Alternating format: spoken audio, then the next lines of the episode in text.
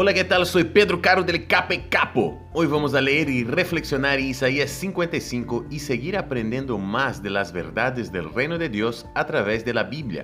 Preste atención en el versículo 7. Dice, que abandone el malvado su camino y el perverso sus pensamientos, que se vuelva al Señor, a nuestro Dios, que es generoso para perdonar y de él recibirá misericordia. La Biblia nos muestra una realidad en las vidas espirituales que es maravillosa.